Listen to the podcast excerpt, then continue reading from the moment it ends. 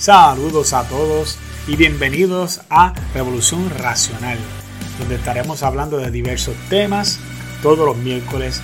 Eh, podemos estar hablando de política, de, ideologías, vamos a estar hablando de, de religión, vamos a hablar casi de cualquier tema pero siempre viéndolo desde un punto de vista racional. Así que comencemos con nuestro primer episodio. En el día de hoy estaremos hablando acerca de tres mitos sobre la perspectiva de género. Queremos hablar específicamente sobre este tema, ha sido un tema candente, inclusive desde que comenzaron las, elecciones del 2020, en ahí en adelante se empezó a hablar de este tema y todavía es un tema caliente. Es un tema que todavía es, recurrente, no parece que se va a ir muy pronto. Hay dos lados de esta moneda y por eso que es importante presentar los dos lados. Eh, desgraciadamente nosotros podemos ver que en diferentes eh, ambientes que tienen que ver con los medios hay una renuncia a hablar sobre este tema desde más de un punto de vista. Y para eso hay medios alternos como YouTube, eh, podcast. Podemos ver que hay también la radio y por ejemplo la radio, sabemos que las emisoras de radio cristiana están hablando sobre esto. Pero este tema lo quiero ver desde un punto de vista que no tiene que ver con cristianismo, lo queremos ver desde un punto de vista racional porque este es el programa Revolución Racional. Y vamos a ver tres cosas en específico donde parece que podemos hablar del tema de una forma muy racional y que hace bastante sentido. Así que vamos a comenzar con el primero. Es bien sencillo. Dice que necesitamos la perspectiva de género porque le enseña a los niños y adolescentes a tener un punto de vista equitativo sobre las mujeres y le enseña a los varones a no, a, no ser abusivos con las mujeres. Si usted ha estado atento a, a las noticias y específicamente el periódico, usted verá que se ha hablado mucho acerca de cómo la perspectiva de género viene a transformar la forma en que los hombres tratan a las mujeres, va a bajar la violencia en Puerto Rico, va a crear una cosa que se llama eh, equidad de género y en eso pues, vamos a estar hablando sobre ese argumento también. Y necesitamos poner todas las cartas sobre la mesa de qué significa eso y dónde están las pruebas que demuestran esto que está aquí. Y este es el argumento más utilizado en contra de los, oponentes de la perspectiva de género, porque obviamente el tú decir que no estás de acuerdo con, con la perspectiva de género, lo que va a traer es que em, va a empezar a la gente a decirte que es que a ti no te interesa la mujer, que eres, eh, si es un hombre sería un, una especie de, de, machista, si, o como dicen muchas de las feministas, la palabra macharrán, eh, eres un abusivo porque tú quieres que las cosas sigan igual, eh, lo cual me parece uno siempre, siempre que alguien te, te lleva de un, de un extremo hasta el otro sin dar cabida a que haya otro tipo de argumento, hay que tener cuidado, ¿no? Y eso es parte de ser racional, que uno no, no, no caiga en dicotomías que no, no, están correctas. Y este argumento, por más noble que pueda sonar, tiene un montón de problemas. El primero es que es importante que reconozcamos que la, la violencia es un asunto serio que tiene que tratarse con seriedad y no con parchos o ideas que van a arreglar o ideas que piensan que van a arreglar los problemas, pero en realidad nunca se ha demostrado que sí lo pueden arreglar. Cada año miles de mujeres sufren violencia y mayormente de las manos de un hombre y en eso estamos claros, estamos claros que muchas mujeres sufren violencia a causa de un hombre. Esto es, un, esto es algo sencillo, esto no es algo que tenemos que esconder, esto no es algo que tenemos que tratarle de tapar el cielo con, con la mano. Estamos de acuerdo con eso y sabemos que hay un problema que tiene que ver con la violencia hacia la mujer. Y no conozco a ninguna persona que, ¿verdad? ninguna persona seria que no esté dispuesto a considerar eso, a ese argumento y decir, verdaderamente debemos de hacer algo sobre eso. Y cada año, pues miles de mujeres sufren violencia y mayormente de las manos de un.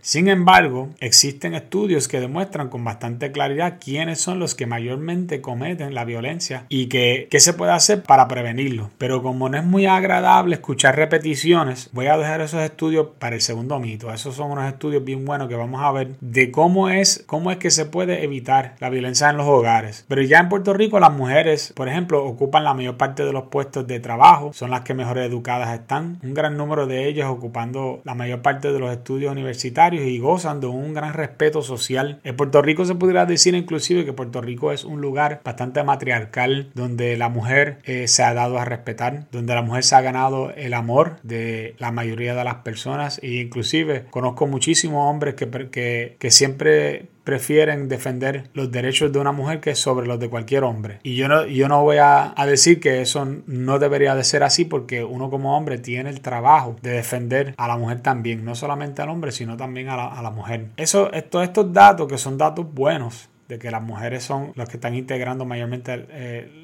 la plana mayor de los estudios, están empezando a entrar en los niveles más altos ejecutivos. Eso a nosotros nos alegra, yo, no tengo ningún problema con eso y, ninguna persona que, y cualquier persona que tenga un problema con eso, pues necesita hacer una corrección de actitud, porque eso no tiene absolutamente nada malo. Yo, yo tengo una hija y yo quiero que ella tenga tanta oportunidad como cualquier hombre en conseguir un buen trabajo, donde pueda poner sus conocimientos a prueba, sentirse realizada en el ambiente laboral. Pero estudios eh, universitarios no siempre se traducen a dinero. Y aquí es donde entramos a la parte donde tiene que ver con lo que se conoce como la equidad. Porque el problema es que a veces, a veces nosotros pensamos que si muchas mujeres estudian, que deberían de estar ganándose mucho dinero. El problema es que todo depende de qué es lo que estudiaron. Por ejemplo, de acuerdo a, a feministas, por ejemplo, como a Alexandra Lúgaro, ella dice que hace falta la perspectiva de género porque no se le paga igual a una mujer que a un hombre haciendo el mismo trabajo. Pero esto es un, esto es un mito. Nosotros actualmente tenemos unas leyes que protegen contra eso a la mujer, de que no puede ser pagada menos que un hombre por hacer exactamente el, mismo empleo. Existe una gran cantidad de factores cuando tiene que ver con los salarios entre hombres y mujeres. Por ejemplo, una mujer que trabaje 30 horas y un hombre que trabaje 40 horas deben de ganar lo mismo. Una mujer que decide trabajar una posición menos demandante, por ejemplo, una cajera en una empresa, debe de vengar lo mismo con un hombre que trabaja como gerente. Hay estadísticas que, que, han comprobado que los campos de cuido, por ejemplo, de, enfermeras, maestras, niñeras, etcétera, todos esos campos están dominados por mujeres. Los campos profesionales que devengan mayor sueldo tienden a ser, por ejemplo, ingenieros de software, este, cirujanos, gerenciales ejecutivos de empresas que, que ganan muchísimo y esas posiciones pagan mucho más que los, trabajos de cuido. ¿Y por qué muchas mujeres deciden seguir trabajando en trabajos de cuido? Pues es bastante sencillo. Ellas prefieren ese tipo de trabajo. Las mujeres de por sí tienden a, tener, a ser, ellas son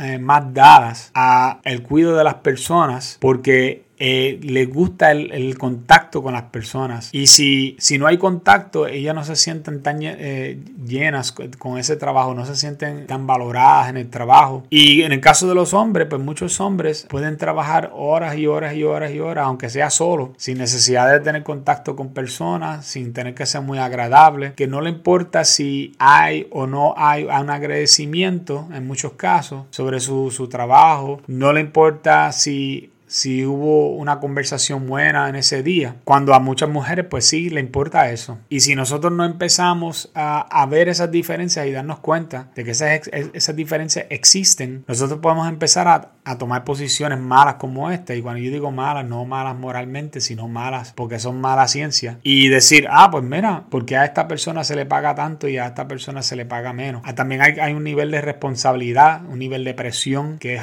es grande y amplio en algunas de estas posiciones. No es lo mismo tú ser gerencial de un, de un banco, por ejemplo, eh, tú ser el, gerente del banco que tú ser un cajero en el banco. Y eso yo creo que todo el mundo lo, sabe. Los niveles de presión son diferentes y quizás las horas que hay que trabajar es diferente. Y eso es lo que va a hacer una, una gran parte de, de cómo eso, ese, ese dinero se va a distribuir. Donde quiera que hay libertad para escoger en lo que se va a trabajar, eso es bueno. Si una cosa que nosotros no queremos es que haya una entidad del gobierno decidiendo quién puede trabajar en qué y, cuánto se va a ganar. El día que nosotros hacemos eso, perdemos, perdemos nuestra libertad. Ahora, la, segunda parte de este argumento es el peor porque pues, es una de las ideas más anticientíficas que se han propuesto. La perspectiva de género, por ejemplo, se lleva enseñando en diferentes países por más, por más tiempo que de lo que usted se, se imagina. Para darles una idea, en los países escandinavos se lleva más de 50 años enseñando perspectiva de género, desde los, eh, desde los años 1970. España lo lleva enseñando unos 20 años. En otros países como Argentina lleva un poquito menos de tiempo, pero sabes que con los mismos resultados que los demás países. Y en ningún país donde se ha implementado la perspectiva de género ha logrado bajar la incidencia de violencia hacia la mujer. Al contrario, ha aumentado. Pensar que un maestro en un salón de clase va a hacer que la gente cambie sus actitudes sociales o cambiar cultura es esperar demasiado de un maestro. Si tenemos problemas para que los maestros le enseñan lo básico, 2 más 2 son 4, pollito chicken, gallina ¿Qué nos hace pensar a nosotros que un maestro tenga el poder y la autoridad dentro de la vida de un estudiante como para hacerlo cambiar su punto de vista culturalmente? Yo creo que eso no hace ningún sentido y tenemos que repensar eso. Pero no vayamos muy lejos. Ya este experimento se ha hecho antes, gente. En los años 80, ¿verdad? perdóname que yo revelo un poquito mi edad aquí, pero yo estaba en ese tiempo, en los años 80, en la, en la escuela. No voy a decir exactamente qué año, pero sí estuve en los 80 en la escuela. Y me acuerdo claramente que se hizo unas una campañas agresivas antidrogas. Y no sé si se acuerdan de, de la campaña No a las drogas.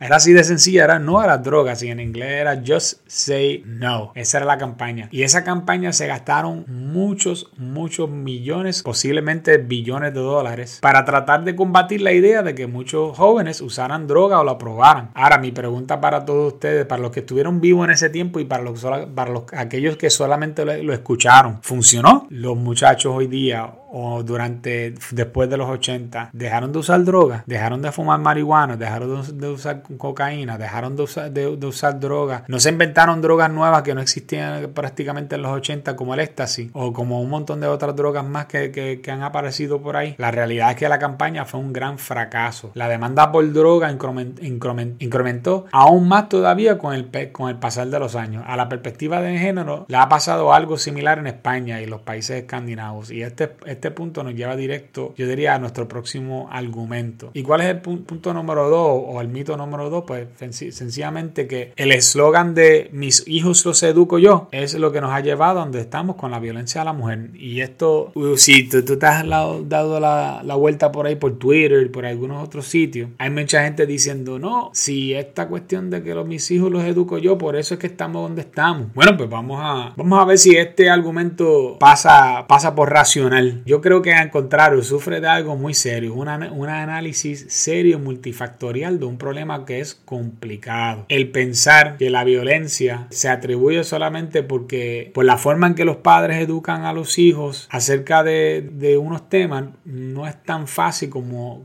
como, como se está diciendo allí. Y yo tengo evidencia, vamos a traer la evidencia para que ustedes la vean, o mejor dicho, la escuchen. Algo que es tan variado como las creencias de cada persona, porque obviamente estamos hablando de algo, tiene que ver con, en cada familia hay unas creencias distintas, no, no quizás no en todas, ¿verdad? Pero va a haber gente que cree en una cosa, hay gente que cree en otra. Y me van a perdonar los que creen en la perspectiva de género, pero eso usted no lo va a poder evitar. Por más que usted piensa que lo va a evitar, no lo va a evitar. Si tú puedes tratar de, de indoctrinar a los muchachos, eh, a nivel de escuela y después a nivel de universidad, pero si los padres de verdad están pendientes de sus hijos y ellos le quieren enseñar su fe, sus valores, usted no lo va a poder impedírselo, porque no hay nadie más cercano de un, de un muchacho que sus padres, a menos que ellos no le pongan atención a sus hijos y no son una influencia sobre la vida de ellos, lo cual muy bien podría pasar también, ¿no? Pero no creo que van a que va a pasar esto todo el tiempo. Va a haber siempre un grupo de muchachos que ustedes no van a poder alcanzar y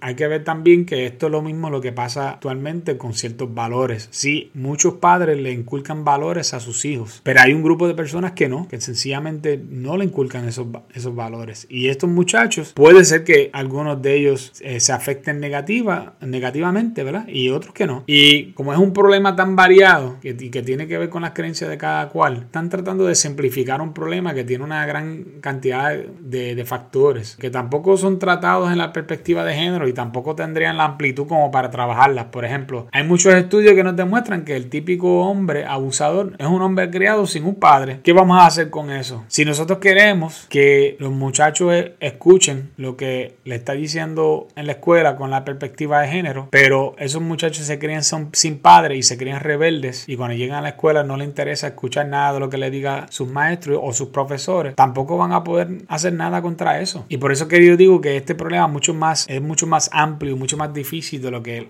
nos están vendiendo. Nos están vendiendo la idea de que tan, sencillamente adoctrinar a los muchachos con unos valores nuevos, o sea, unos, unos neovalores, valores nuevos ahora, donde nosotros tenemos que decirle a ellos la forma en específico de cómo ellos tienen que valorar a las mujeres, a pesar de que ya eso se lleva diciendo a través de diferentes formas, de una forma más tradicional. Pero vamos a ponerle que sí, que eso lo hicieran, que hicieran la perspectiva de género y a todos los muchachos cuando llegan a la escuela los tienen vienen preparados para eso, para decirle exactamente, mira, esto es lo que hay, tú tienes que tratar a la mujer de esta forma, de la forma que dice el Estado que tiene que ser eh, tratado. Pero no creo que va a ser así de fácil. Si tienen un montón de muchachos criados sin un padre, va a ser más difícil todavía. Yo encontramos encontramos algo aquí que, que, no he visto que está siendo considerado por las personas que están a cargo de los proyectos, o mejor dicho, el comité PARE, que son los que están a cargo del proyecto del, de la perspectiva de género. Y es en un artículo que publicó el Washington Post, donde revela datos de un estudio hecho por la Administración de Niños y Familias del Departamento de Salud de Estados Unidos. Y el estudio llega a la conclusión que mujeres casadas son menos probables de sufrir violencia, especialmente más que las no casadas, de sus esposos. Mujeres casadas son menos probables de sufrir violencia de sus esposos. Y las niñas criadas en un hogar con su padre biológico son mucho menos propensas a ser abusadas o atacadas que cualquier otro tipo de, de, composición familiar. Ahora, ¿por qué no nos han dicho esto anteriormente? ¿Por qué nadie está hablando acerca de este dato que es importante y que tiene varios estudios que lo respaldan? Se ha hecho replicación con estos estudios, no solamente en los Estados Unidos, sino también en otros países, donde en esos países también se ha demostrado que los muchachos que se crían con sus padres biológicos, los dos, tienden a tener mejor futuro, tienden a estudiar más, tienden a ser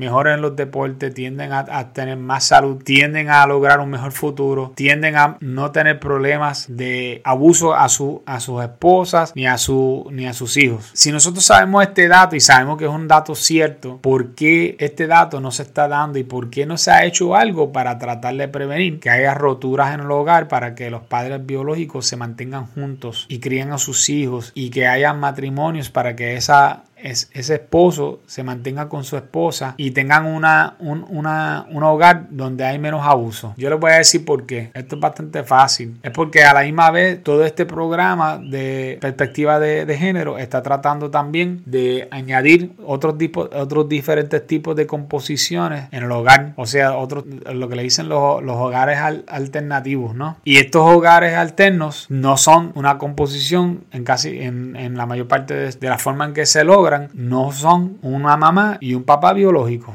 Y eso, por esa es la razón por la cual no van a traer eso. Esa es la razón por la cual eso no está incluido en un currículo, en un currículo de perspectiva de género. Ahora, este dato derrota por completo la idea de que el asunto de la violencia hacia la mujer es por educación inadecuada en el hogar. Además, el estudio pone la responsabilidad firmemente en las manos de, de las madres solteras y los hogares donde se convive con alguien que no es el padre biológico de, en este caso sería de una niña. Este es el problema cuando se trata de mirar los problemas con un lente ideológico y todo se ve desde una perspectiva de una dicotomía donde el deseo es imponer una creencia y no verdaderamente a querer arreglar el problema. O sea, si nosotros quisiéramos resolver el asunto, estaremos haciendo una campaña masiva para tratar de que los matrimonios sean duraderos y que al menos los padres biológicos tengan una relación fuerte con sus hijas, aun si, una, si hay una rotura eh, en la relación determinan divorcio. Es, así que ya tenemos allí un dato importante. Y como último dato, es importante saber que las estadísticas de violencia contra la mujer de la policía son guardadas en un registro que puedes acceder online. Y si le das una mirada encontrarás algo muy interesante. Las estadísticas de violencia doméstica en Puerto Rico se mantuvieron bastante altas desde 1990 hasta el 2014, teniendo más de 13.000 casos en 1990. Pero por alguna razón, después de 1990, los casos empezaron a empeorar y llegaron a su peor momento en el 2006 con más de 22.000 casos. Eso es bastante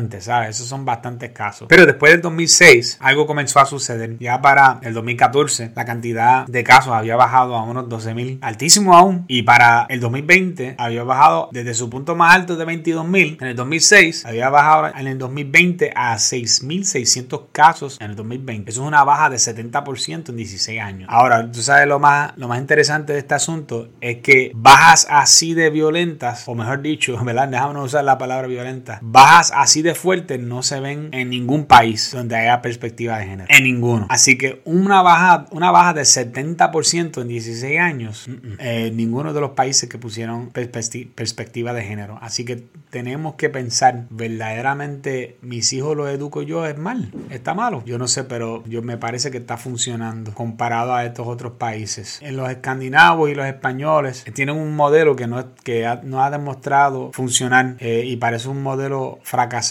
Debemos de seguirlo. Se lo dejo ahí ante ustedes. La, la, última de los tres mitos, y es la siguiente, la perspectiva de género va a ayudar a que haya menos discrimen contra la, la comunidad LGBT+. Este es un asunto que hay que tratarlo y hay que mirarlo desde un punto de vista racional. Y de ahí de, donde nosotros lo vamos a ver. ¿Cuál es el problema con enseñar en las escuelas que las relaciones homosexuales son igual de importantes que las relaciones heterosexuales? Eso depende desde de, tu punto de vista moral. Este asunto se lleva debatiendo especialmente desde que se trajo la idea de enseñar sexualidad en las escuelas. Eh, hasta cierto punto no es nuevo porque hay un debate de, hablar sobre sexualidad en la escuela lleva mucho tiempo. Eh, por lo menos yo siendo un muchacho criado en los 80s, me acuerdo claramente sobre este, este asunto y me acuerdo de cómo el problema era de que había muchas mujeres, que, muchas mujeres jóvenes que estaban quedando embarazadas en los 80s y había una, unas ideas de hacer unas campañas masivas para tratar de controlar. Eh, la izquierda quería hablar sobre el uso de condones y la derecha quería hablar sobre abstinencia y había una guerra campal con este asunto de usar condones o, abstinencia, condones o abstinencia. Y la forma en que se llegó a un acuerdo fue que en la mayoría de las escuelas se enseñaron ambas cosas y en el caso de la perspectiva de género, esto pues, obviamente no es, no es posible enseñar también de igual forma. Porque eso, la, la, moralidad es algo que siempre históricamente se ha dejado en las manos de, de, los, de la religión, se ha dejado en las manos de aquellos que se han preparado toda la vida para hablar sobre moralidad y que casi siempre han sido religiosos, entidades religiosas. También hay una rama que se llama la rama de la ética, que es como que es una, una rama también que trata con moralidad. Pero nosotros en la, por lo menos en el, en el mundo moderno, yo diría de por lo menos de los 1800 hacia, hacia acá, no es algo que se lleva haciendo de enseñar y hablar sobre moralidad que no sea dentro de un ambiente que sea filosófico o que sea de, de, de un ambiente de religión. Y ahora se quiere que las escuelas hablen acerca de de algo que es moral, que es una decisión moral. Y eso obviamente va a traer dificultades, va a traer problemas, porque va a haber un grupo a favor y un grupo en contra. Y parte de, de, este asunto, al ser un asunto moral, es de que si uno está en favor o el otro en contra, va a haber unos grupos que van a demonizar unos a los otros. Y yo estoy totalmente en contra de eso. Yo estoy totalmente en contra de que se trate de, de demonizar a sea el grupo que está a favor o sea el grupo que está en contra. Porque se entiende que ambos grupos están luchando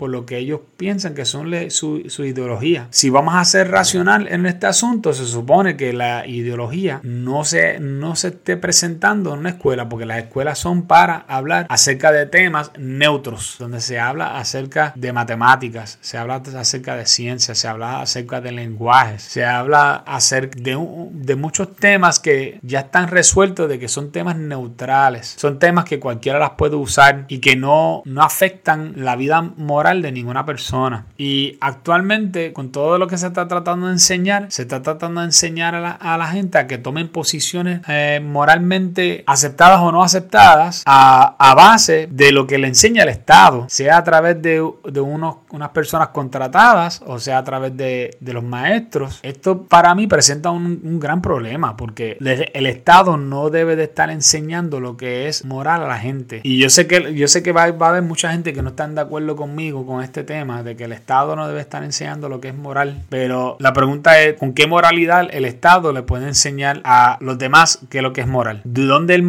de dónde el Estado saca su, su moralidad? ¿De dónde saca la autoridad moral? Si en la mayor parte de los, de los casos no la tiene, no tiene la autoridad moral, no tiene el conocimiento moral. Nadie lo, reconoce como moral el Estado. Así que eso, hay unos retos bien grandes con esto. Y no, yo, yo sé que yo pues, empecé este punto hablando específicamente sobre la homosexualidad o puede ser también el transgenerismo y puede ser un sinnúmero de cosas. Y, pero ¿quién le da el, derecho al Estado a decidir qué es lo que es moral y qué es lo que no es moral? Yo sé que algunas personas dirán, no, pero pues, en el momento de la de donde se aplica la ley, pues en ese caso sí hay cierta moralidad porque y, en eso se encarga el Estado. Y bueno, sí, ¿no? Porque si hay un juicio y tiene que haber una serie de personas allí para que ayuden con el juicio, que no sea solamente el juez, porque tiene que haber un jurado. Ese jurado no, no, no es compuesto por el Estado, es compuesto por ciudadanos. Y hace que al final, al cabo, el juez es solamente un árbitro de un asunto legal, de, índole, ¿verdad? De este tipo de índole, aunque en muchos casos menores se ven los casos sin, sin un jurado, se ven con, con solamente un juez. Pero cuando tú estás hablando de un caso donde hay moralmente algo fuerte, como un asesinato, como quizá un gran un robo a gran escala, hay un jurado ahí. Y ese jurado son gente común y cualquiera, como parte de nosotros. Y ellos son los que pasan juicio, ¿no? La moralidad viene de ellos, no viene del Estado. ¿Por qué nosotros ahora queremos entrar, permitirle y darle al Estado la habilidad de ellos dictar qué es moral y lo que no es moral? Yo creo que ahí es donde está verdaderamente el No veo cómo nosotros podemos hacerlo y que esto no se convierta en un problema. Entonces también el asunto es que si el Estado decide contratar una organización tal como hizo con, por ejemplo, el Comité Pares y otras, otras organizaciones que se han infiltrado con el gobierno, nota que estas organizaciones siempre no tienen ningún tipo de balance. Todos van hacia un lado en específico. Esto es un problema, porque si, si lo que estamos buscando es un conformismo ideológico, pues entonces el Estado como quiera está decidiendo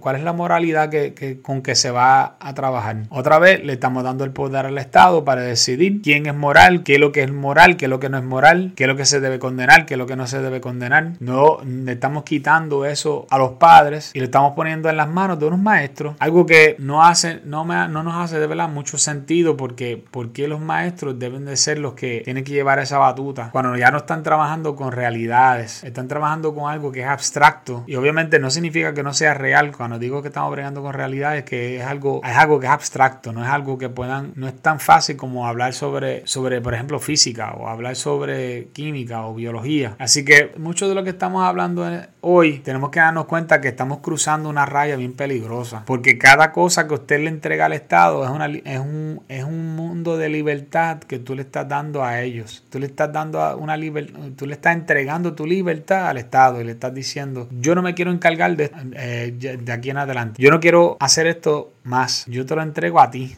Estado, tú eres el que va a decidir sobre mí, tú eres el que va a decidir sobre mis hijos, tú eres el que va a eh, decirle a ellos qué es lo que se aprueba y qué es lo que no se aprueba. Eso no me toca ya nada, ya no me toca a mí, ahora le toca a ustedes. Los maestros tienen el derecho ahora a inculcarle valor a mis hijos los derechos ahora de decirle qué es lo que está mal y qué es lo que está bien. Esto va a ser para nosotros específicamente, va a ser una primera vez y va a ser un experimento social que Puerto Rico nunca ha pasado de, este, eh, un experimento social de esta índole nunca se ha hecho. Algunas personas me dirán, no, pero hay unos estudios que demuestran que esto, es algo bueno. Los estudios y lo que, pues, lo que sale son dos cosas diferentes. Otra vez, los resultados hablan de por sí solos. En los países escandinavos no ha rendido fruto. En España no ha rendido fruto. Ahora en Argentina no ha rendido fruto fruto tampoco. Si queremos seguir con un experimento que no ha rendido fruto, tenemos que ver si verdaderamente es algo que queremos hacer. Porque hasta ahora, en los últimos 16 años, mis hijos los enseño yo, está funcionando. Ha estado funcionando porque en Puerto Rico hay unos valores. Eso no significa que no, que no, por ejemplo, hay, un, hay un sinnúmero aquí de, de, problemas de muerte, de asesinatos por la droga. Hay todavía escalamientos pasando, hay problemas de droga, hay un montón de problemas en Puerto Rico, muchísimo. Pero sabes que Puerto Rico no está excluido de eso hay un montón de otros,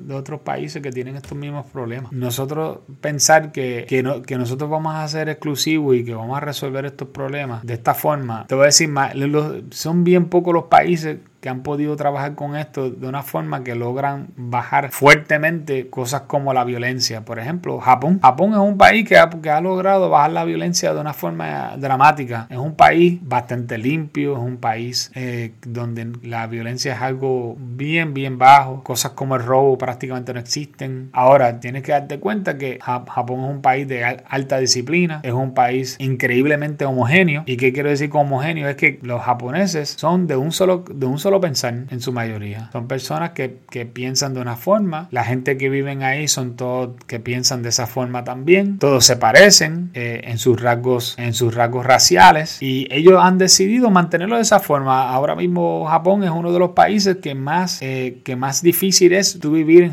tú vivir en ella que tú no seas japonés. O sea que tú tienes que haber, sí, haber nacido japonés para tú mantenerte en el, en el, país como japonés y ser un ciudadano japonés. Eso no está, eso, eso ese país eh, ya lo, han hecho bien difícil para que una persona venga de afuera y se convierta en un japonés. Y hay una razón para eso, porque ellos, ellos piensan que esa es la forma de que ellos mantienen lo que ellos han creado. Obviamente nosotros queremos bajar la violencia, queremos hacer un montón de cosas, pero tenemos que tener cuidado qué libertades estamos dispuestos a soltar por ello. Porque sabes que los japoneses lo lograron también y no tuvieron que hacer perspectiva de género. Así que, por lo menos mi conclusión hasta ahora ha sido que la perspectiva de género no está fundamentada en evidencia científica y no hay que ser cristiano para oponerse al mismo. Se ve claramente que no. Esto no es cuestión de tú tener una Biblia debajo del brazo solamente o tener un rosario en las manos si eres católico. Está claro que aquí hay unas cosas que no hacen razón. Hay una razón por la cual mucha gente no le dicen perspectiva de género, le dicen ideología de género, porque aparentemente tiene unas raíces ideológicas fuertes y sus orígenes son ideológicos, ya porque mucho del material viene o proviene del feminismo y de lo que se conoce como estudios de género. Y los estudios de género, aunque se enseñan en las universidades, son altamente ideológicos. El mismo nombre lo dice perspectiva. ¿Qué significa, qué significa perspectiva? Significa punto de vista. ¿Desde qué punto de vista? Pues de punto de vista, en este caso sería feminista, desde un punto de vista de los, de los que estudian estudios de género, pero no tiene, pero no está abierto a que a lo,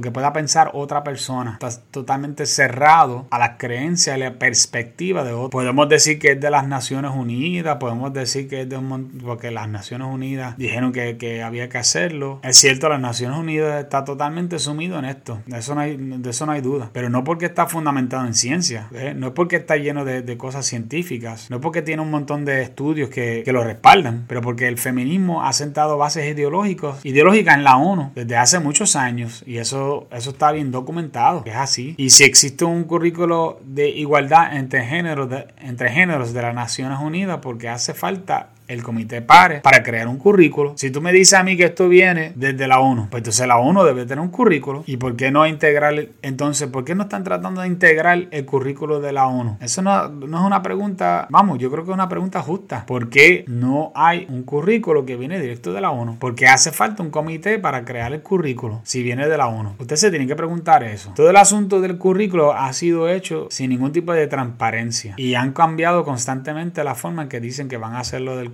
y creo, me parece que la forma en que están usando las Naciones Unidas es una farsa. Porque si verdaderamente esto viene de las Naciones Unidas, debe haber un currículo completo que no puede usar. Que es más, que lo pueda, todo padre puede acoger y ir a la página de, las Naciones Unidas y bajar, bajarlo y ver el material. Pero me parece que eso no es lo que está pasando. Verdaderamente hay una falta de transparencia en todo esto. Así que tenemos que tener cuidado porque todas estas ideas, ah, ¿verdad? Todas estas ideologías, sea que usted crea en una cosa o en la otra, todas las ideologías, ideologías tienen una tendencia a irse demasiado a, un extremo, a uno o al otro. Y nosotros sabemos que el cristianismo tiene un lado que, se puede ir al extremo, el islamismo lo tiene también. ¿Qué le hace pensar a usted que el feminismo no lo tenga? Porque por lo menos hasta ahora el feminismo que yo he visto tiene dos, dos vertientes. O, o creen que los hombres son todos violadores machistas o son hombres feministas pero no hay entremedio. Y eso, a la vez que a ti te ponen esa falsa dicotomía, pues tú tienes que pensar, no, aquí esto tiene que ser un error. O tiene que ser lo que tú digas por un lado o por el otro. No, tiene que haber otra, otra salida aquí. Igualmente, un,